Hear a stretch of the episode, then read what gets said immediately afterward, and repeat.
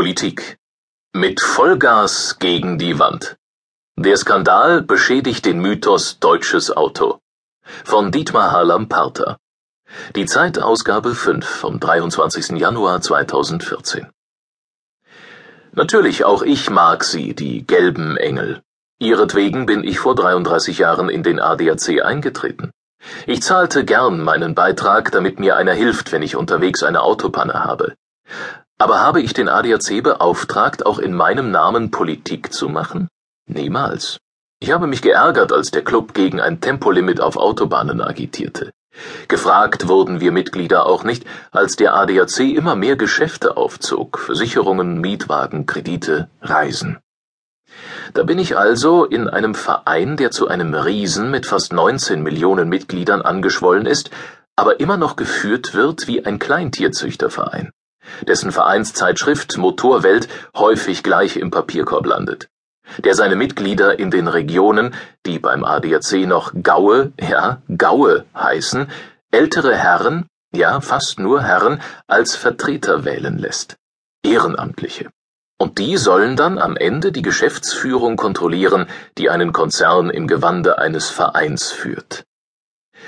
Der ADAC das wird nun vollends klar, ist nicht nur der mit Abstand größte, er ist auch der merkwürdigste Verein Deutschlands.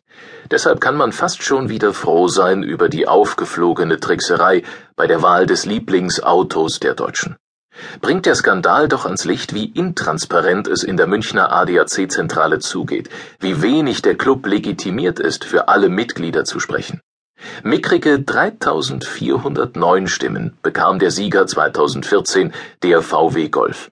Nicht die zehnfache Zahl, die der Motorwelt-Chefredakteur und Kommunikationschef des ADAC daraus machte.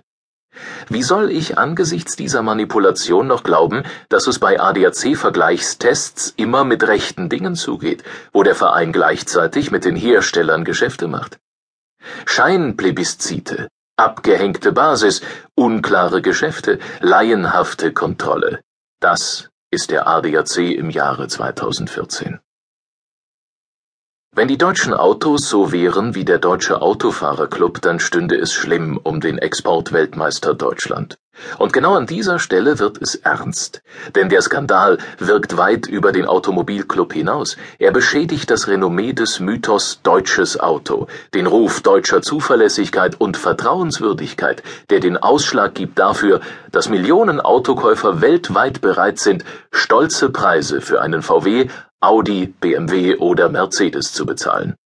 Schon wird spekuliert, ob der ADAC Pannenstatistik noch zu trauen sei. Was nun ansteht, ist klar. Trennung von Verein und Konzern, von Pannenhilfe und Kaufhaus. Ehrliche Einbeziehung der Basis, Professionalisierung der Kontrolle. Man könnte es auch härter sagen. Modernisieren oder zerschlagen.